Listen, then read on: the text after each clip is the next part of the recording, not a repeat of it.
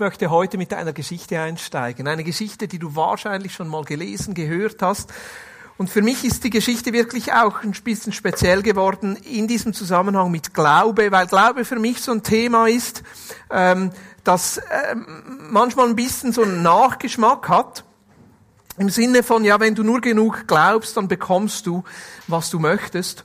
Und ich möchte heute von einer ganz anderen Seite dran gehen und trotzdem hoffe ich, dass der Geist Gottes kommt und Dinge in eurem Leben wieder lebendig macht und ihr eine neue Freude am Glauben auch kriegt und vielleicht Dinge auch vom Glauben her wachsen. Und die Geschichte, mit der ich starten möchte, ist die Geschichte einer Frau, die zwölf Jahre lang ein gesundheitliches Problem hatte. Und die steht unter anderem in Markus 5 und ich lese euch ab Vers 25. In der Menge war auch eine Frau, die seit zwölf Jahren an Blutungen litt.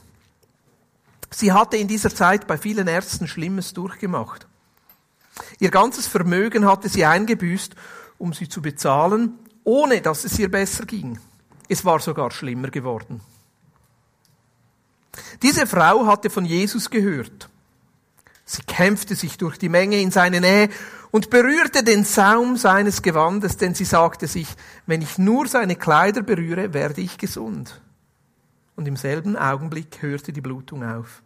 Und sie spürte, dass sie geheilt war. Jesus merkte sofort, dass eine heilende Kraft von ihm ausgegangen war. Er wandte sich um und fragte, wer hat meine Kleider berührt?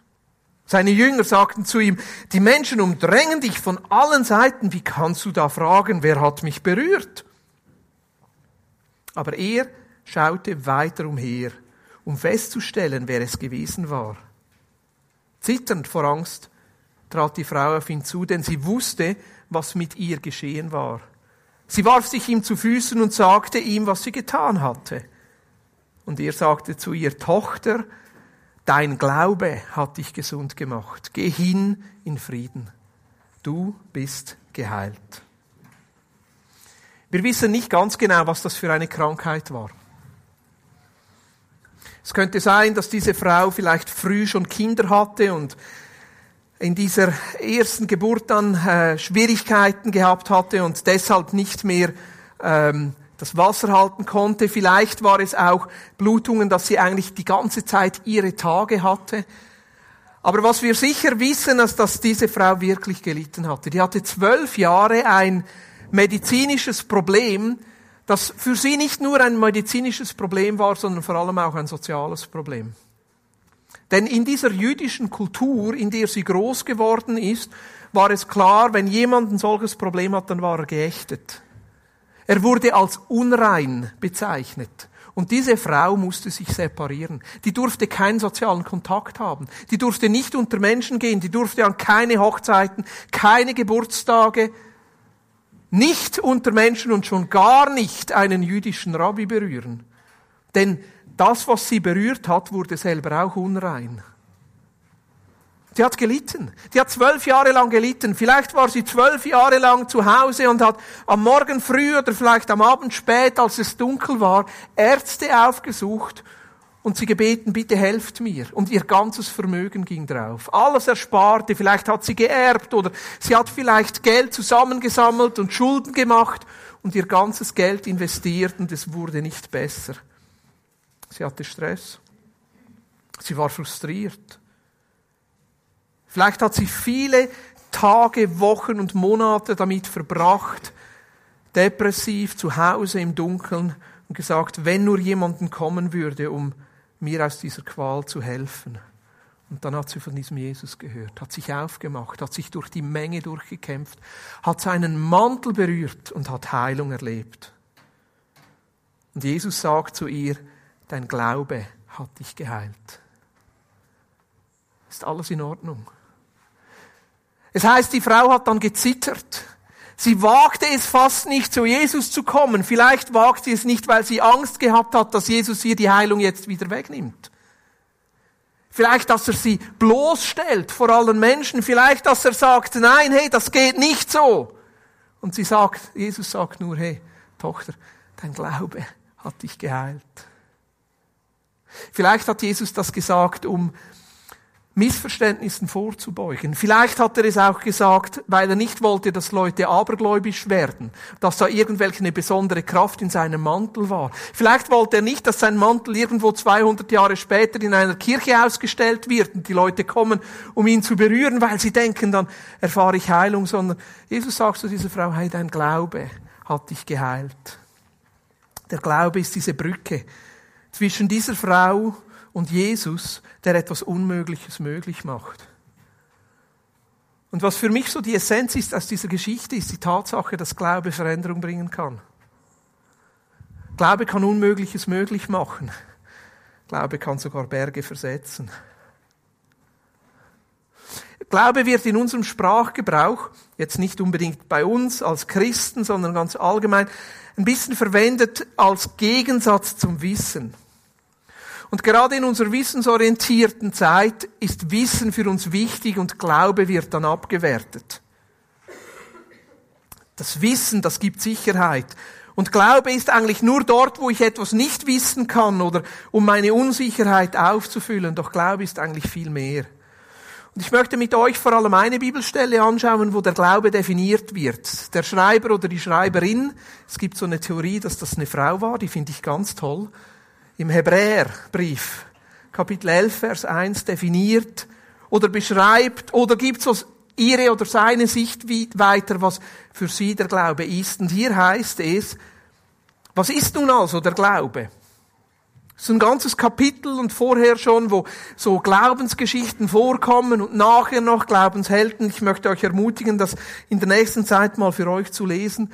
Aber dann so einfach in einem Vers ist dieser Autor oder diese Autorin, die hier festhält, was ist nun also der Glaube? Was ist das? Um was geht es, wenn wir von Glauben sprechen? Wie könnten wir da eine Definition finden? Und es heißt da, er ist, der Glaube ist das Vertrauen darauf, dass das, was wir hoffen, sich erfüllen wird und die Überzeugung, dass das, was man nicht sieht, existiert. So heißt es in der Übersetzung Neues Leben oder in der Elberfelder Bibel heißt es, der Glaube aber ist eine Verwirklichung dessen, was man hofft, ein Überführtsein von Dingen, die man nicht sieht. Der Glaube aber ist eine Verwirklichung dessen, was man hofft, ein Überführtsein von Dingen, was man nicht sieht. Ich möchte euch fragen heute Morgen, was fällt euch auf, wenn ihr diese Verse lest? Welches Wort spricht euch am meisten an? Oder vielleicht mit welchem anderen Wort würdet ihr es sagen, was Glaube ist?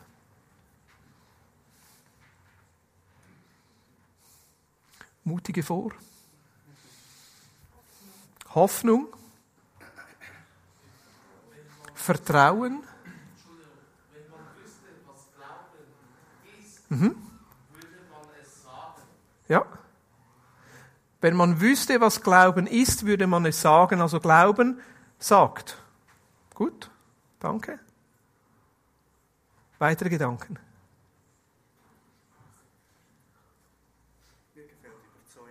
Überzeugung. Wieso gefällt dir das? Ist etwas Aktives, sagst du? Spricht dich irgendwo an? Von etwas überzeugt sein. Ist der Politiker, oder? einen Standpunkt einnehmen. Eine Verwirklichung spricht dich an. Was bedeutet das für dich? Es passiert. Es wird real.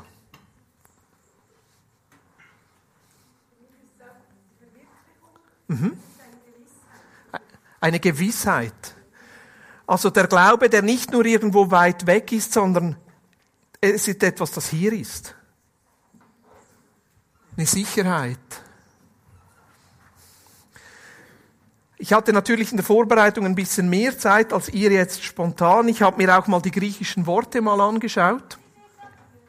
Und es war ganz interessant. Also die Elberfelder Bibel übersetzt da wirklich super. Also es kommt jetzt nicht eine Boris-Übersetzung oder so. Aber eine Verwirklichung von dem, was man hofft, die Verwirklichung, das, das griechische Wort bedeutet Substanz, so Wesen, auch Sicherheit.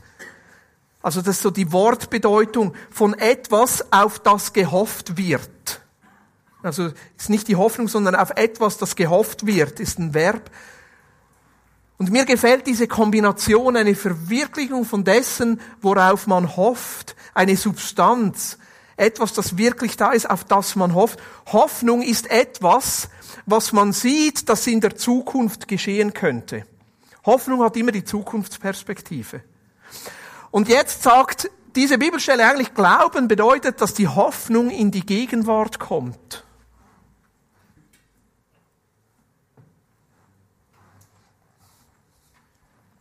Hoffnung ist, ich glaube, dass in der Zukunft was geschieht. Glaube ist, ich glaube oder ich weiß, dass es jetzt schon hier ist. Dann der zweite Teil, eine Überführtsein von Dingen, die man nicht sieht. Elenkos, die Gewissheit, der Beweis. Es hat so auch die gerichtliche, ähm, der gerichtliche Anklang. Man wird vom Gegenteil überzeugt so ein bisschen der Straftäter, der überführt wird. Wäre jetzt ein bisschen negativ ausgedrückt. Aber man weiß plötzlich, hey, so ist es. Eine innere Klarheit, die sich aufbaut von etwas, das nicht offensichtlich ist, von etwas, das man nicht mit bloßem Auge wahrnimmt. Also Wissen bedeutet, etwas ist da und man kann es sehen. Also fürs Wissen braucht man keinen Glauben. Hoffen ist etwas, das in der Zukunft geschieht oder man glaubt, dass es irgendwann in der Zukunft geschehen wird, aber Glauben bedeutet, man ist von etwas überzeugt, das bereits jetzt da ist, obwohl man es noch nicht wahrnehmen kann. Es ist bereits da. Oder man könnte auch sagen, du siehst es, obwohl man es nicht sieht. So wie eine innere Überzeugung, die heranwächst, oder ich würde mal behaupten, Glaube könnte man auch definieren mit, man sieht es bereits mit dem inneren Auge. Wissen ist, man sieht es mit dem äußeren Auge, Glaube ist, man sieht es mit dem inneren Auge. Glaube ist so ein inneres Bild von dem, was Jesus am Tun ist oder bereits getan hat. Ich glaube, dass Jesus für mich gestorben ist. Ich glaube, dass Gott sich offenbart hat in Jesus Christus, in diesem Leben, in dieser Botschaft, aber vor allem auch im Kreuz, dass Christus sein Leben für mich gegeben hat. Und in diesem, dieser Hingabe glaube ich, dass Gott sich darin zeigt als ein Gott, der für seine Feinde stirbt, der für den anderen da ist, der sich ganz zur Verfügung stellt, der mich ohne Vorbedingungen liebt und annimmt. Und ich glaube, dass, dass Jesus Christus für mich am Kreuz gestorben ist, bedeutet, dass ich frei bin und dass ich ewiges Leben habe. Jetzt kann man sagen, Hoffnung bedeutet, ich habe irgendwann ewiges Leben, wenn ich sterbe. Glaube bedeutet, ich habe es jetzt schon, weil es bereits jetzt für mich begonnen hat und ich jetzt schon in dieser Realität leben darf.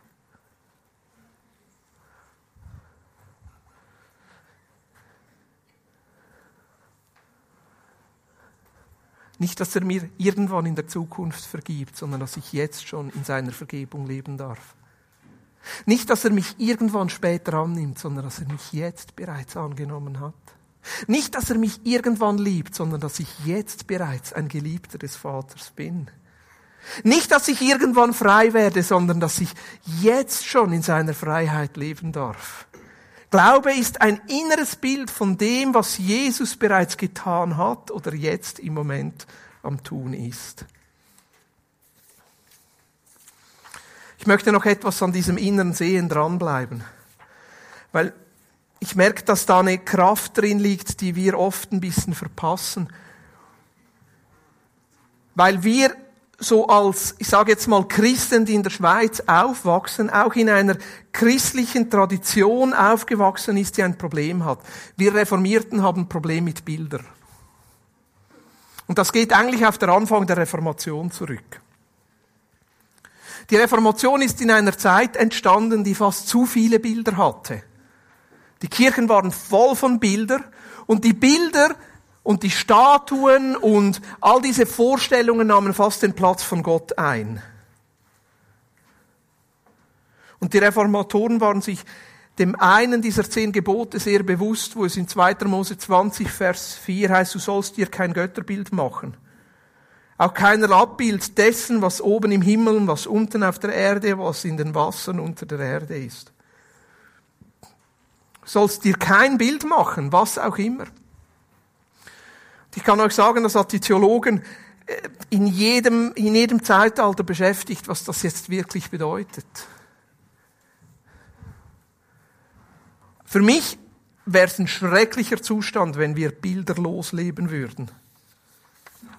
Aber im Lauf der Reformation wurden die ganzen Kirchen gelehrt. Also Luther hatte da ein bisschen weniger Mühe. Er hat gesagt, nein, Bilder sind schon gut, wenn es so um den Unterricht geht und damit die Leute verstehen, um was es geht. Zwingli und Calvin, die Schweizer Reformatoren, auch Bullinger, die waren viel radikaler und haben gesagt, eigentlich, was im Gottesdienst in der Kirche stehen soll, ist das gesprochene Wort. Nichts anderes. Keine Bilder. Keine Statuen. Und ich glaube, wir haben da etwas verpasst. Damit meine ich nicht, dass wir jetzt wieder Bilder aufhängen sollen. Wobei ein paar Bilder würde es vertragen. Aber damit meine ich nicht, wir sollen jetzt wieder Jesusbilder malen. Und trotzdem wieso ist, sind diese Bilder entstanden? Auf der einen Seite, die Bilder helfen, etwas zu kommunizieren. Bilder helfen, etwas plastisch zu machen, sich etwas vorzustellen. Ich möchte mit euch kurz ein Experiment machen. Seid ihr bereit? Gut, brauchen noch einen Moment, fünf Sekunden. Das ist ein schwieriges Experiment. Ganz ruhig, lass dich darauf ein rosa Elefant. Hast du ihn gesehen? Einige von euch nicken. Wir Menschen haben eine unglaublich starke Fähigkeit, Worte, die wir hören, in Bilder zu übersetzen und sie bleiben. Vermutlich wird bei einigen von euch das Einzige, was von dieser Predigt in einem halben Jahr noch da ist, der rosa Elefant sein. Aber Bilder, die helfen uns, Dinge vorzustellen, festzumachen. In dieser Tradition der Bilder haben diese Theologen auch gesagt, nein, Bilder verweisen eigentlich nur auf Christus. Und einige haben dann gesagt, ja, aber Gott gibt uns ja selber ein Bild, wie er ist, in dem Jesus Mensch wurde und unter uns lebte. Und trotzdem ist es so ein Spannungsfeld. Ich wollte mit meiner Frau mal Herr der Ringe schauen. Sie hat sich geweigert. Sie hat gesagt, nein, ich will nicht Herr der Ringe schauen. Wisst ihr wieso? Nicht, weil sie es zu brutal fand, sondern weil sie die Bücher gelesen hatte. Und sie hat gesagt, ich will diesen Film nicht schauen, weil sonst werden diese Bilder, die ich mir innerlich aufgebaut habe, durch diese fantastischen Bücher und diese Beschreibung, überlagert vom Bild, das sich jemand anders gemacht hat. Ich habe gesagt, okay, gut, schaue ich sie halt alleine. ich mag nicht die Bücher lesen. Ich schaue lieber die Filme, das ist ein bisschen einfacher. Aber es hat genau mit dem zu tun. Wir, wir leben dann teilweise auch in dieser Armut, dass wir nicht mehr so diese Fähigkeit, innere Bilder zu kreieren, entwickeln. Weil sie überlagert sind von all den äußeren Einflüssen. Bilder, die jemand anders für uns macht. Das ist für mich eine der Erklärungen, wieso Gott in seinen zehn Geboten sagt, macht ihr kein Bild. Oder eher so, macht ihr kein abgeschlossenes Bild. Oder übernimm nicht ein Bild, das jemand anders für dich zeichnet, sondern lass immer wieder zu, dass dein Bild von Gott entsteht aus der persönlichen Begegnung mit ihm. Weil ein, wenn ein Bild fertig gezeichnet ist, ist es fertig. Also bei den meisten. Also kannst du ja mal versuchen, gehst auf Paris ins Louvre und zeichnest mal ein bisschen weiter. Das kommt nicht gut. Ein Bild ist wie abgeschlossen und dann ist es so, es ist wie eine Momentaufnahme, wie sich diese Situation ergibt zu dieser Zeit. Und manchmal ist das noch lustig, wenn ich Bilder von Sur ansehe, vor 50 Jahren. Dann denke ich, jö, ist das herzig. Aber Sur hat sich weiterentwickelt. Und so ist es mit den Bildern, dass wir die nicht abschließen, dass wir zulassen, dass sie sich verändern und immer wieder neu kommen. Und eigentlich ist für mich das die Frage. Lassen wir zu, dass innere Bilder entstehen? Wie klar prägen die Worte der Bibel bei uns unser inneres Bild? Glaube ist sehen, aber mit den inneren Augen.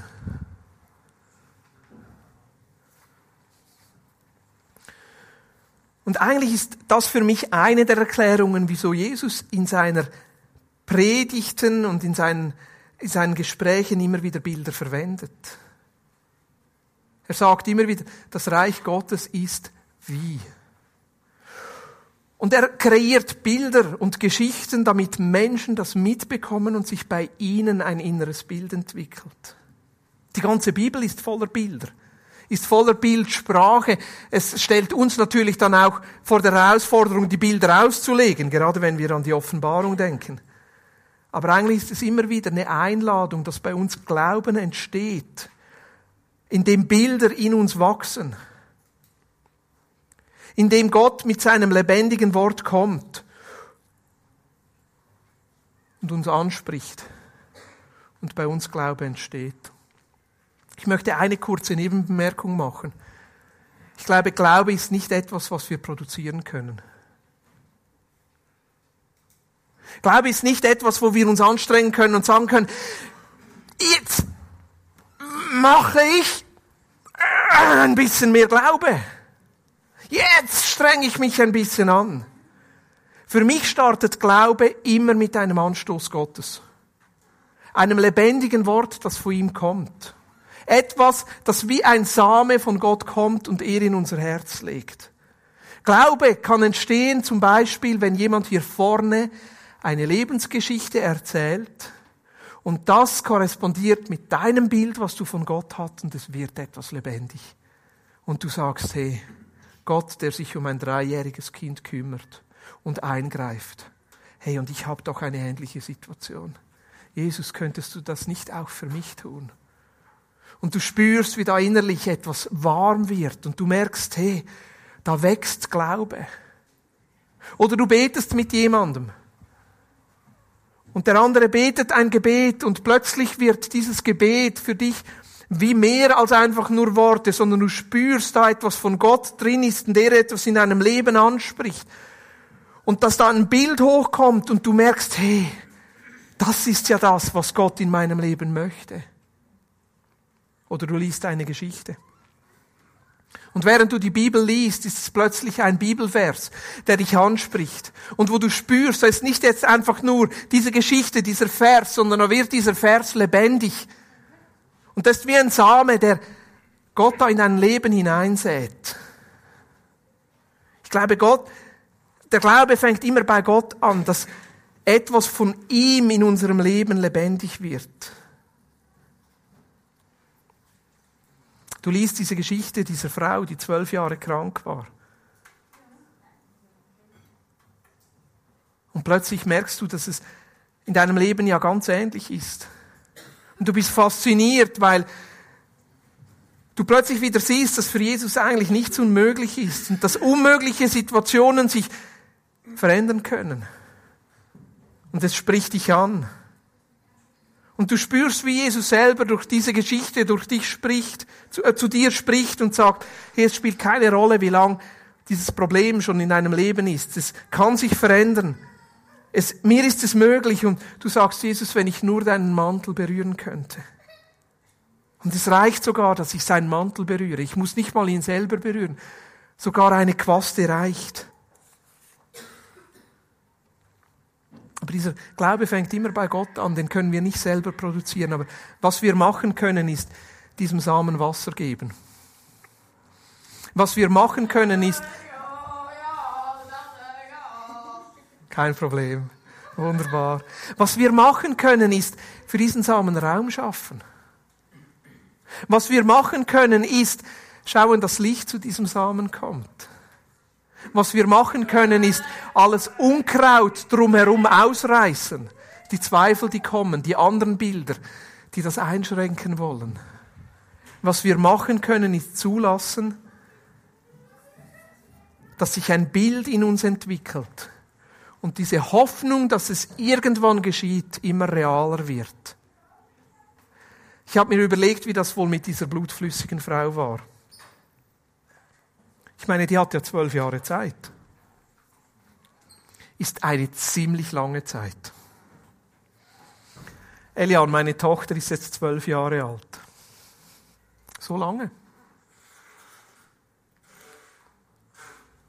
Zwölf Jahre lang war sie herausgefordert, war sie unrein. Sie durfte nicht in den Tempel, sie durfte nicht an Feste, sie durfte nicht auf den Markt, sie durfte nichts berühren, sie musste sich absondern. Sie war eine Geächtete. Was hat sie in dieser Zeit gemacht?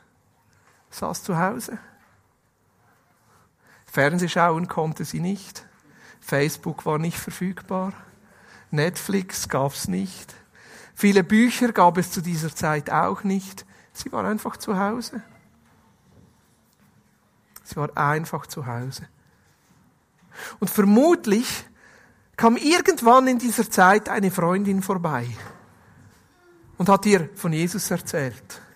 Und hat gesagt, hey, im Fall, da gab's einer da im Nachbardorf, weißt du, der ist zuerst ganz normal aufgewachsen, der war Zimmermann. Ich habe mit dem noch gespielt. Hey, und weißt du was? Der zieht jetzt rum und predigt. Und wir haben ein bisschen diskutiert und wissen noch nicht genau, wie es rauskommt, aber hey, ist Fall ganz interessant. Hey, und die Frau sagt vielleicht, kannst du mir noch ein bisschen mehr erzählen? Und sie sagt, nein, ich weiß auch noch nicht mehr.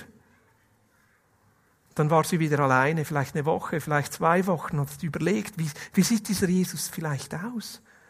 Wie alt ist er jetzt? Er war Zimmermann, ja, hat wahrscheinlich ganz kräftige Hände, muskulös.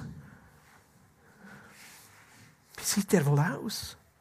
Ja, und jetzt predigt er, ein Zimmermann, der predigt. Ha, von was spricht er wohl? Und dann kommt die Frau wieder vorbei und erzählt dieser Freundin, hey, stell dir vor, Jesus hat jemanden geheilt. Es war ein Gelähmter. Der saß da und hat geschrien und Jesus kam vorbei und hat gesagt, steh auf! Und dann ist er aufgestanden, es gab ein Riesenzeug. Da, der, der musste vor Gericht und alles und so, aber am Ende ließen sie ihn gehen. Da wuchs Glaube in ihr. Und ich überlege mir so, vielleicht lag sie nächtelang dann wach und hat sich überlegt, wie das wohl geschehen konnte. Wie hat Jesus wohl diesen Mann geheilt? Ging er hin? Hat er ihn aufgerissen? Hat er seinen Rücken massiert? Hat er irgendeine eine, eine Paste mit dabei? Oder wie, wie ist das wohl geschehen?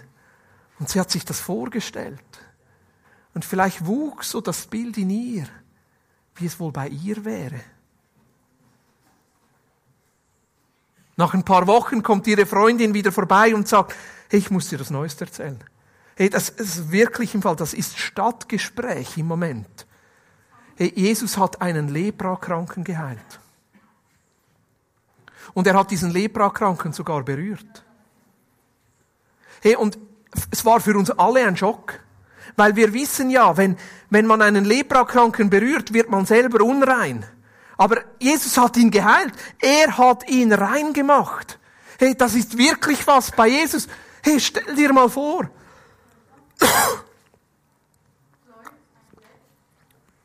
und die Frau hat sich das vorgestellt. Sie hat es sich vorgestellt, wie Jesus sie berührt. Und hat dann plötzlich gemerkt, ja, Jesus kann mich ja gar nicht berühren. Ich kann ja gar nicht auf die Straße. Ja, aber wie ist es, wenn ich Jesus berühre? Und sie hat sich vorgestellt, wie Jesus bei ihr vorbeiläuft und wie sie da rausgeht und sich zu Jesus durchkämpft und ihren, seinen Mantel berührt und sie hat sich vorgestellt, wie sie geheilt wird. Vielleicht hat sie sich sogar ein Bild ausgemalt, wie ihr Leben dann aussieht, wenn sie geheilt ist. Wie sie das nächste Mal in den Tempel gehen kann. Wie sie dann am Geburtstagsfest teilnehmen kann. Wie sie an einer Hochzeit teilnehmen kann Vielleicht hat sie sich das vorgestellt, wie ihr Leben dann neu aussieht und da stieg Hoffnung in ihr hoch. Da stieg Glaube in ihr hoch und sie hat, keine zehn Pferde konnten sie noch zurückhalten. Diese ganzen Blockaden, die da waren, du bist unrein, du darfst nicht raus, nein, du darfst diesen Rabbi nicht berühren, du musst bei dir zu Hause bleiben. All das hat sie über Bord geworfen und die hat sich gesagt. Ihr Bild in ihr wurde so real, dass sie sich gesagt hat, wenn ich nur den Mantel berühre, werde ich geheilt. Und was sagt Jesus zu ihr? Tochter, dein Glaube hat dich gesund gemacht. Geh in Frieden, du bist geheilt. Tochter, dein Glaube hat dich gesund gemacht. Geh in Frieden, du bist geheilt. Das ist dieser Glaube. Glaube, der Unmögliches möglich machen kann. Glaube, der uns ewiges Leben gibt. Glaube, der uns Vergebung, Liebe, Annahme schenkt. Glaube, der Veränderung in unserem Leben bewirken kann. Dieser Glaube, der bei Gott startet, den wir nicht produzieren können, der wie ein Same in unser Leben gesät wird, vielleicht durch ein Bibelwort, das lebendig wird, durch eine Geschichte, die unser Leben anspricht, ein Zuspruch, eine Ermutigung eines lieben Freundes, ein Gebet und plötzlich ist dieser Same da. Und ich glaube, die Frage ist, was wir mit diesem Samen machen. Dass wir ihm Wasser geben. Dass wir ihm Luft schaffen. Dass wir ihn pflegen, dass dieses Bild in uns wächst und zu einer Gewissheit wird. Vielleicht hast du einen Bibelvers, so eine Geschichte, eine Zusage die mal lebendig war und heute wieder lebendig werden möchte. Vielleicht lädt dich Jesus heute Morgen ein, wieder Platz zu machen, Wasser zu geben, Raum zu geben, etwas wachsen zu lassen. Vielleicht bist, merkst du auch, dass du heute Morgen ein bisschen zu erwachsen geworden bist in deinem Glauben. Und Jesus lädt dich ein, wieder zu glauben wie ein Kind. Und ich glaube, wenn Jesus sagt, glaub wie ein Kind, meint er nicht etwas Naives, sondern viel eher diese Bildhaftigkeit, diese Einfachheit. Ich bin immer wieder fasziniert von Kindern, welche Vorstellungskraft sie haben. Wie ihnen das wie natürlich gegeben ist, dass Bilder in ihnen entstehen können, die fast realer sind als das, was sie außen sehen. Ich glaube, Jesus lädt uns ein heute Morgen. Ich möchte eine Zeit machen, wo wir einfach für uns so drei, vier Minuten einfach über diese Fragen nachdenken können. Was hat Jesus bei dir heute Morgen angesprochen? Was wurde dir heute Morgen wichtig? Vielleicht hast du wirklich so Verse, Geschichten, Zusagen, die heute Morgen wieder lebendig werden wollen. Vielleicht möchtest du auch heute Morgen wieder sagen, Jesus, ja, ich möchte eigentlich wie ein Kind glauben.